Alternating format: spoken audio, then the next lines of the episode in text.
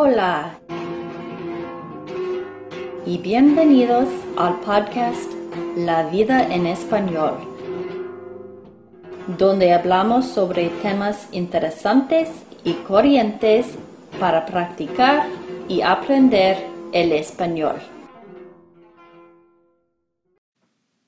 Hola y bienvenidos y bienvenidas a un otro episodio de La vida en español. Me llamo Jenny y esta noche voy a leer otra cuenta ah, corta eh, del autor famoso Gabriel García Márquez de su libro Los funerales de la mamá grande. El título de esta cuenta es la siesta del martes. El tren salió del trepidante corredor de rocas bermejas, penetró en las plantaciones de banano, simétricas e interminables, y el aire se hizo húmedo y no se volvió a sentir la brisa del mar. Una humareda sofocante entró por la ventanilla del vagón.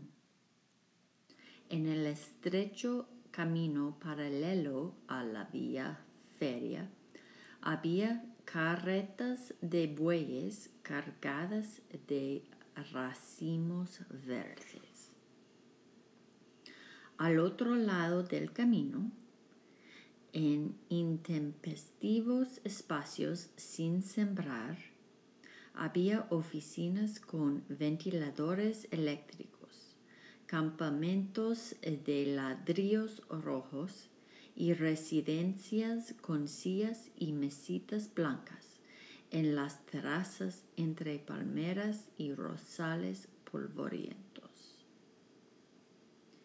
Eran las once de la mañana y aún no había empezado el calor. Es mejor que subas al vidrio, dijo la mujer. El pelo se te va a llenar de carbón. La niña trató de hacerlo, pero la persiana estaba bloqueada por óxido. Eran los únicos pasajeros en el escueto vagón de tercera clase. Como el humo de la locomotora siguió entrando por la ventanilla, la niña abandonó el puesto y puso en su lugar los únicos objetos que llevaba una bolsa de material plástico con cosas de comer y un ramo de flores envuelto en papel de periódicos. Se sentó en el asiento, asiento opuesto, alejada de la ventanilla, de frente a su madre. Ambas guardaban un luto riguroso y pobre. La niña tenía 12 años y era la primera vez que viajaba. La mujer parecía demasiado vieja, vieja para ser su madre a causa de las venas azules en los párpados y del cuerpo pequeño, blando y sin formas, en un traje cortado como una sotana. Viajaba con la columna vertebral firmemente apoyada contra el espaldar del asiento, sosteniendo en el regazo con ambas manos una cartera de charol desconchado. Tenía la serenidad escrupulosa de la gente acostumbrada a la pobreza. A las doce había empezado el calor. El tren se detuvo diez minutos en una estación sin pueblo para abastecerse de agua. Afuera, en el misterioso silencio, de las plantaciones, la sombra tenía un aspecto limpio, pero al el aire estancado dentro del vagón olía a cuero sin curtir. El tren no volvió a acelerar.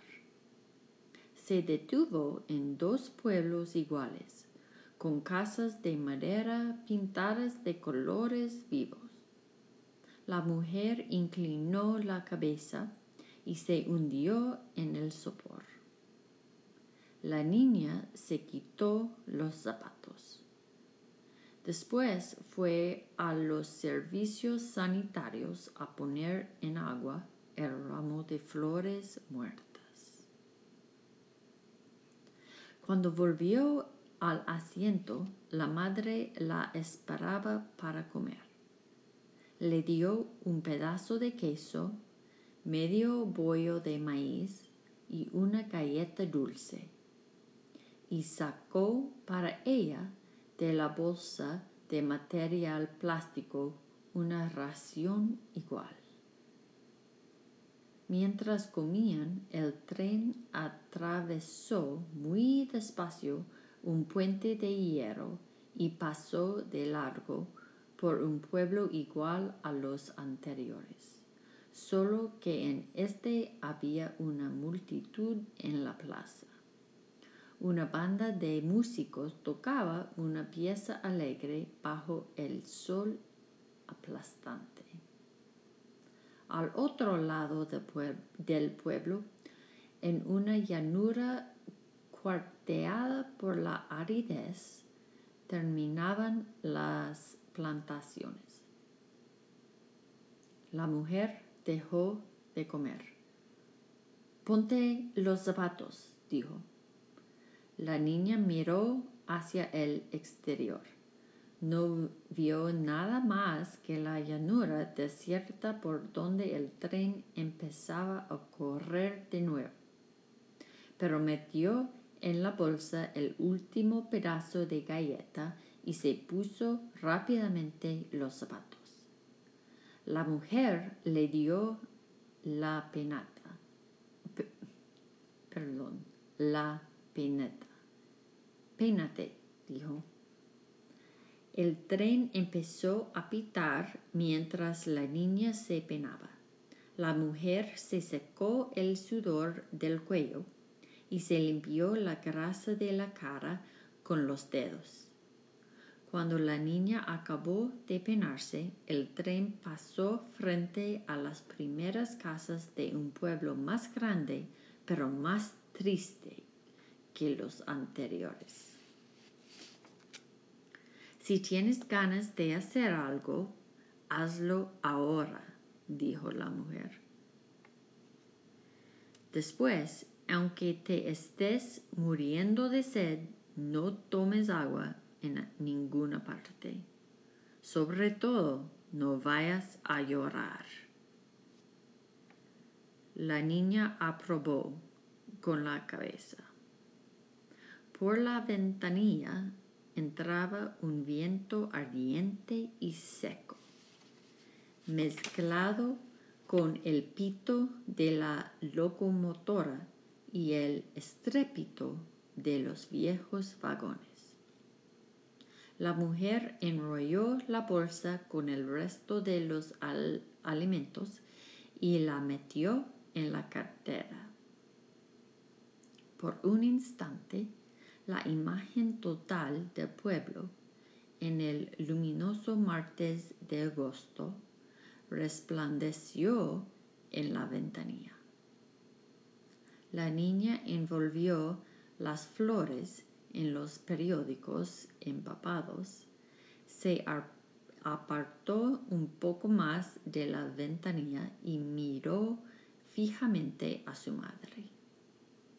Ella le, devolvió una expresión apacible. El tren acabó de pitar y disminuyó la marcha. Un momento después se detuvo. No había nadie en la estación. Del otro lado de la calle, en la acera sombreada por los almendros, solo estaba abierto el salón de billar. El pueblo flotaba en el calor. La mujer y la niña descendieron del tren, atravesaron la estación abandonada cuyas baldosas empezaban a cuartearse por la presión de la hierba y cruzaron la calle hasta la acera de sombra. Eran casi las dos. A esa hora, agobiado por el sopor, el pueblo hacía la siesta. Los almacenes, las oficinas públicas, la escuela municipal, se cerraban desde las once y no volvían a abrirse hasta un poco antes de las cuatro, cuando pasaba el tren de regreso. Solo permanecían abiertos el hotel frente a la estación, su cantina y su salón de billar, y la oficina del telégrafo a un lado de la plaza. Las casas, en su mayoría construidas sobre el modelo de la compañía bananera, tenían las puertas cerradas por dentro y las persianas bajas. En algunas hacía tanto calor que sus habitantes almorzaban en el patio.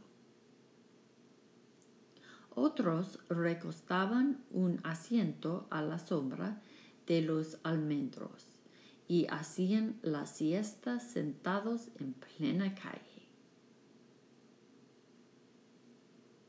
Buscando siempre la protección de los almendros, la mujer y la niña penetraron en el pueblo sin perturbar la siesta. Fueron directamente a la casa rural.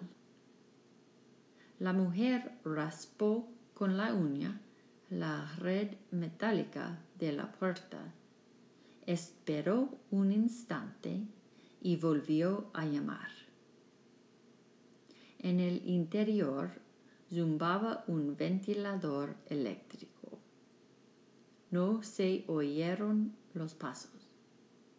Se oyó apenas el leve crujido de una puerta y enseguida una voz cautelosa muy cerca de la red metálica. ¿Quién es?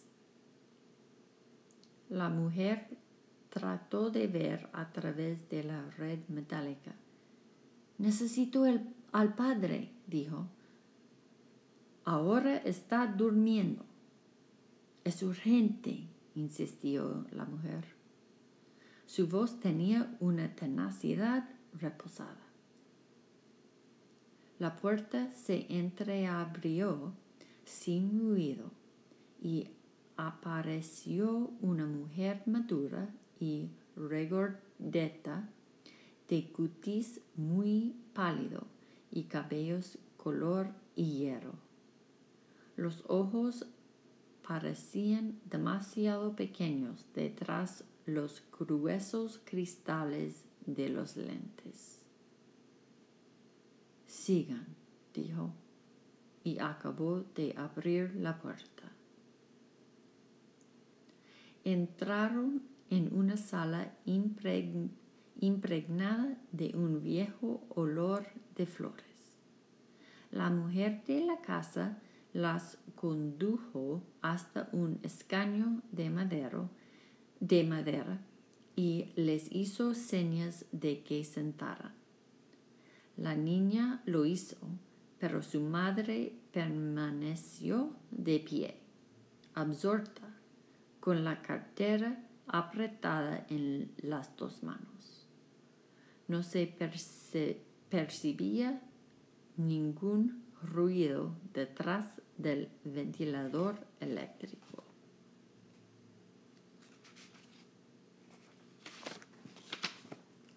La mujer de la casa apareció en la puerta del fondo.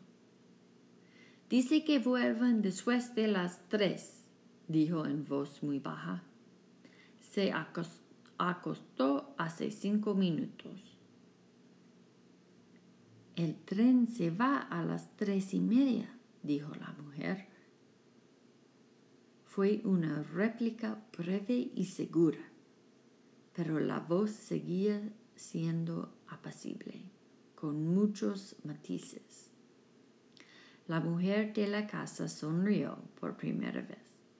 Bueno, dijo. Cuando la puerta del fondo volvió a cerrarse, la mujer se sentó junto a su hija.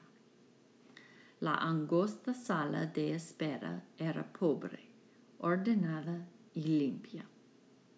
Al otro lado de una baranda de madera que dividía la habitación, había una mesa de trabajo sencilla con un tapete de hule y encima de la mesa una máquina de escribir primitiva junto a un vaso de flores.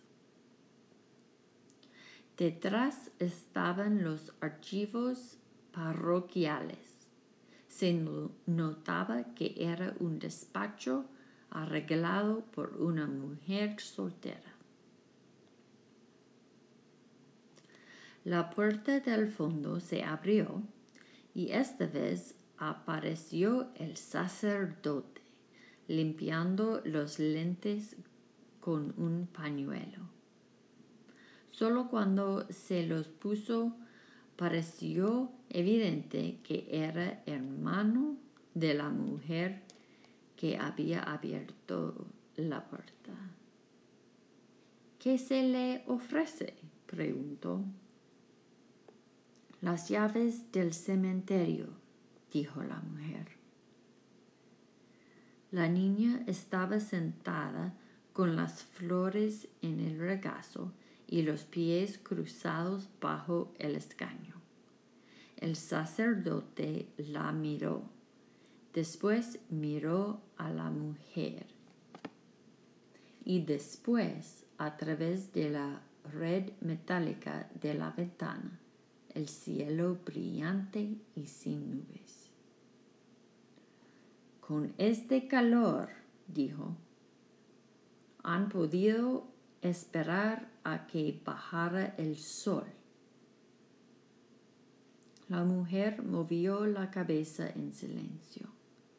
El sacerdote pasó del otro lado de la baranda, extrajo del armario un cuaderno forrado de hule, un plumero de palo y un tintero, y se sentó a la mesa.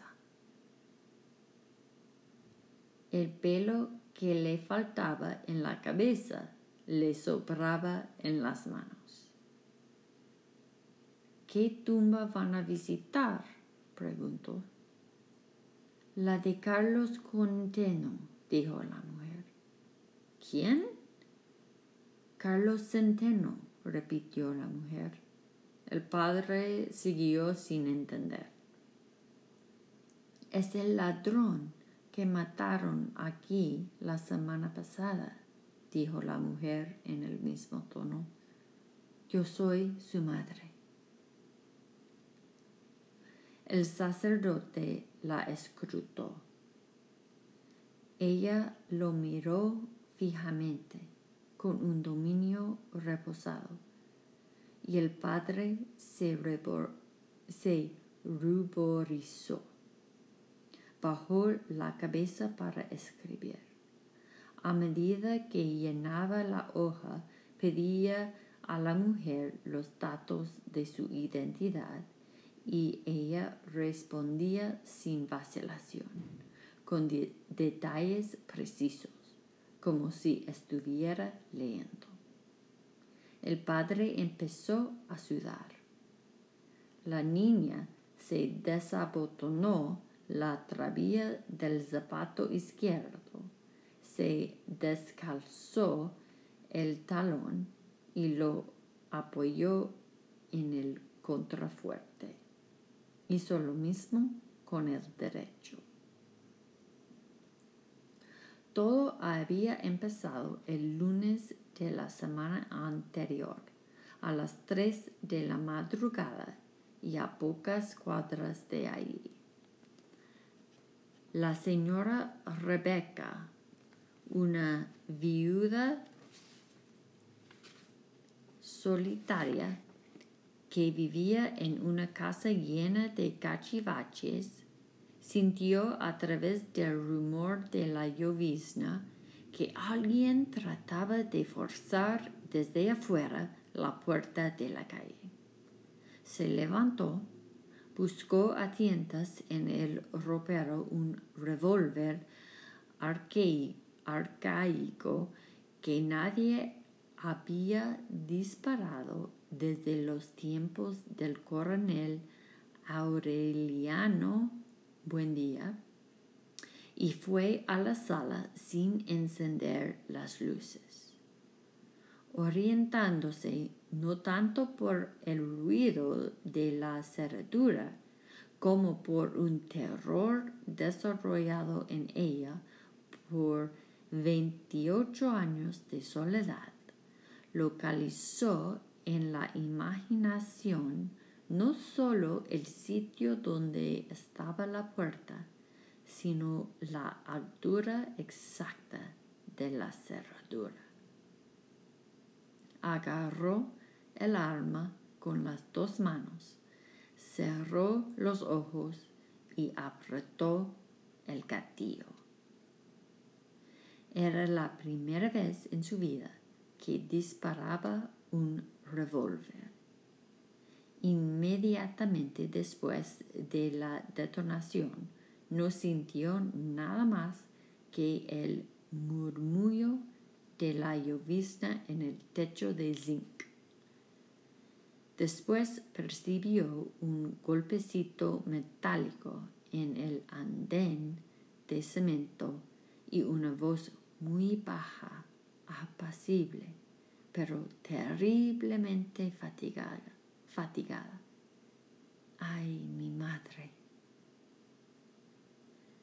El hombre que amaneció muerto frente a la casa, con la nariz despedazada, vestía una franela a rayas de colores, un pantalón ordinario con una soga en lugar de cinturón y estaba descalzo. Nadie lo conocía en el pueblo. De manera que se llamaba Carlos Centeno, murmuró el padre cuando acabó de escribir. Centeno Ayala, dijo la mujer. Era el único varón. El sacerdote volvió al armario. Colgadas de un clavo en el interior de la puerta había dos llaves grandes y oxidadas, como la niña imaginaba y como imaginaba la madre cuando era niño, niña, y como debió imaginar el propio sacerdote alguna vez que eran las llaves de San Pedro. Las descolgó, las puso en el cuaderno abierto sobre la baranda y mostró con el índice un lugar en la página escrita mirando a la mujer. Firme aquí. La mujer garabateó su nombre, sosteniendo la cartera bajo la axila. La niña recogió las flores, se dirigió a la baranda arrastrando los zapatos y observó atentamente a su madre. El párroco suspiró. ¿Nunca trató de hacerlo entrar por el buen camino? La mujer contestó cuando acabó de firmar. Era un hombre muy bueno. El sacerdote miró alternativamente a la mujer y a la niña y comprobó con una especie de piadoso estupor que no estaban a punto de llorar. La mujer continuó inalterable. Yo le decía que nunca robara nada que le hiciera falta a alguien para comer. Y él me hacía caso. En cambio, antes, cuando boxeaba, pasaba hasta tres días en la cama postrado por los golpes. Se tuvo que sacar todos los dientes, intervino la niña. Así es, confirmó la mujer. Cada bocado que me comía en ese tiempo me sabía a los porrazos que le daban a mi hijo los sábados a la noche. La voluntad de Dios es inescrutable, dijo el padre. Pero lo dijo sin mucha convicción, en parte porque la experiencia lo había vuelto un poco escéptico y en parte por el, calor. Les recomendó que se protegieran la cabeza para evitar la insolación. Les indicó bostezando y ya casi completamente dormido cómo debían hacer para encontrar la tumba de Carlos Centeno. Al regreso no tenían que tocar. Debían meter la llave por debajo de la puerta y poner allí mismo, si tenían, una limosna para la iglesia. La mujer escuchó las explicaciones con mucha atención, pero dio las gracias sin sonreír. Desde antes de abrir la puerta de la calle, el padre se dio cuenta de que había alguien mirando hacia adentro, las narices aplastadas contra, contra la red metálica.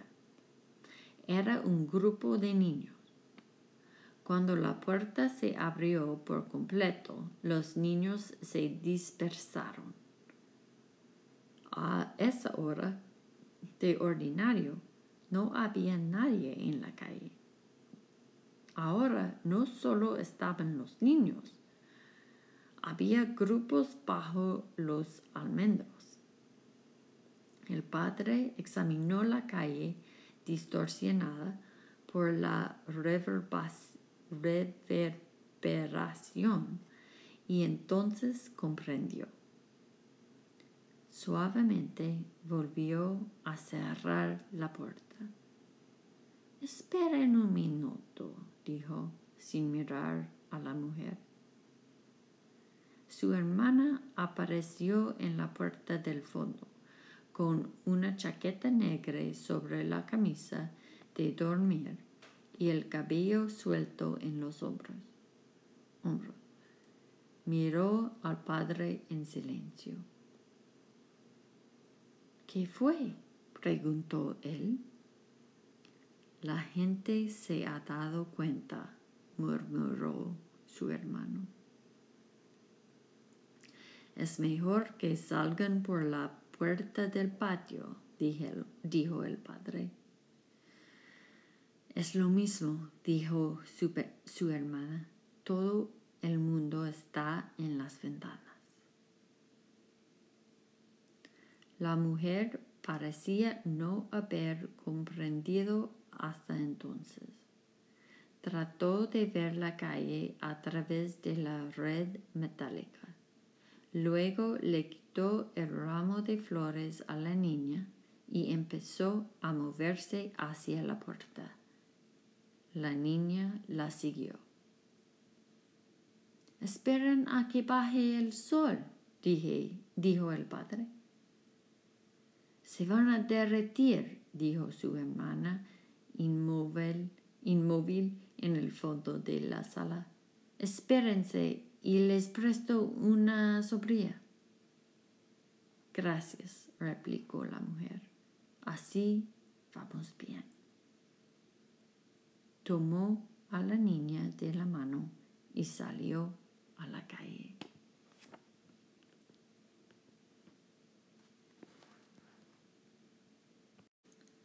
Bueno, qué historia tan interesante y misterioso, ¿no? bueno, ahora tengo un poco de vocabulario eh, del cuento para ustedes. estas son palabras que yo no conocía antes. Ok. en, ah, en el principio dice que el tren salió del trepidante corredor de rocas bermejas. Ok, trepidante significa fast paced, fast paced. De rocas bermejas. Um, bermejas uh, aparentemente significa vermilion russet or ginger. Ah, ok. Entonces, ah, luego dice que eran, eran los únicos pasajeros en el escueto vagón de tercera clase. Yo no sabía qué significaba escueto. Escueto significa bare, stark, or plain.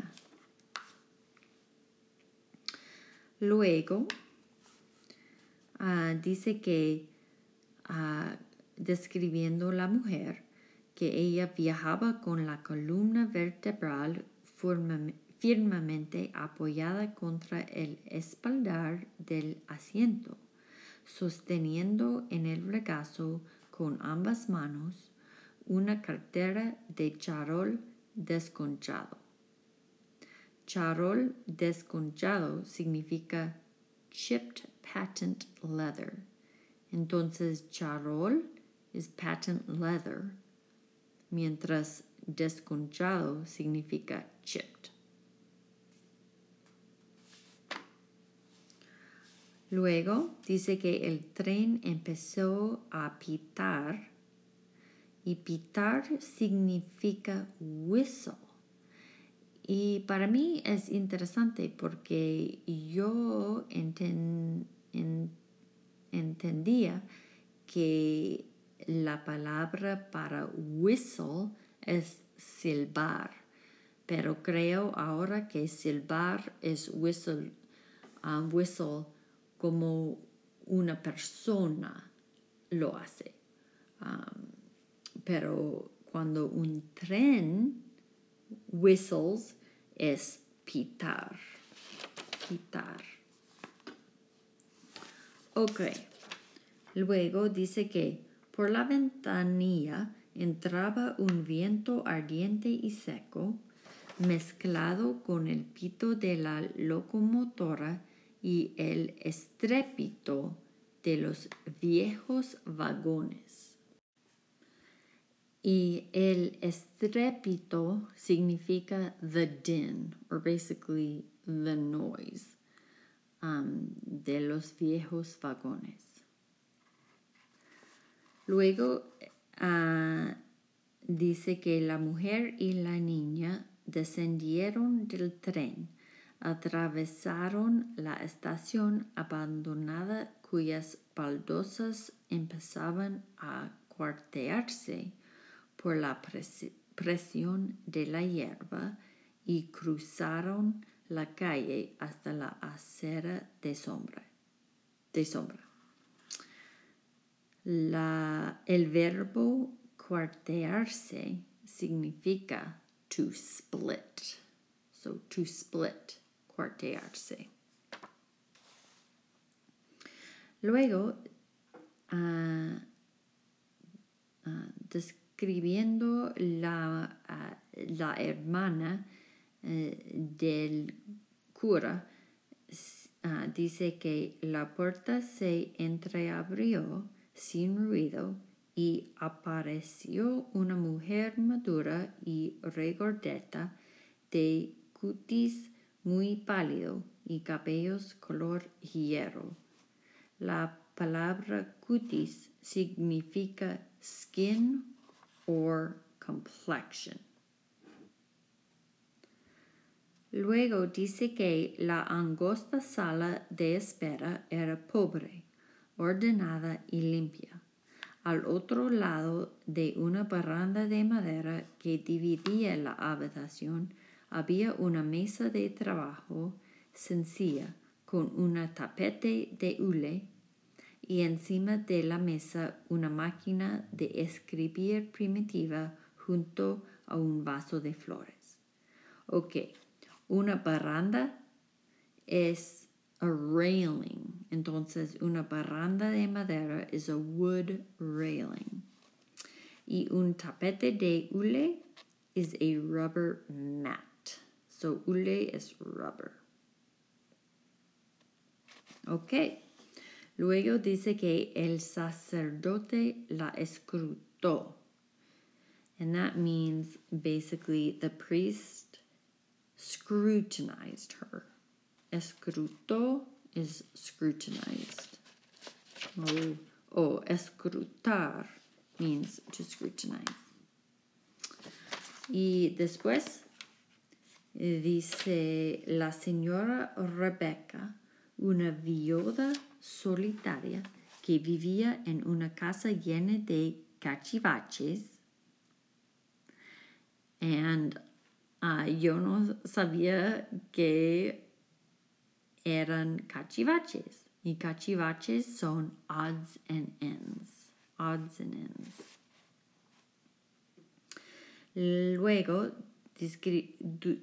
describiendo el hombre el hijo de la mujer, el hermano de la chica, dice que el hombre que amaneció muerto frente a la casa, con la nariz despedazada, vestía una franela a rayas de colores, un pantalón ordinario, con una soga en lugar de cinturón, y estaba descalzo. Una soga es otra palabra para a rope. So he was wearing a rope in place of a belt. Ok, luego dice que, um, ok, hablando de su niño, la mujer dice, así es, confirmó, confirmó la mujer, cada bocado que me comía en ese tiempo me sabía a los porrazos que le daban a mi hijo los sábados a la noche. Porrazos son clubbing. So basically, every bite she ate reminded her of the clubbing that her son got every Saturday night. So his boxing was feeding her and the family. Un poco triste, ¿no? Ok, luego se, uh, dice que uh, les recomendó que se protegieran la cabeza para evitar la insolación. les indicó bostezando y ya casi completamente dormido cómo debían hacer para encontrar la tumba de Carlos Centeno. La insolación is a word for sunstroke or heat stroke. Y bostezando significa yawning. Bostezar is to yawn. Y esto es todo para esta noche. Muchas gracias por escuchar, como siempre. Ojalá que hayan disfrutado el cuento y hasta la próxima. Chao.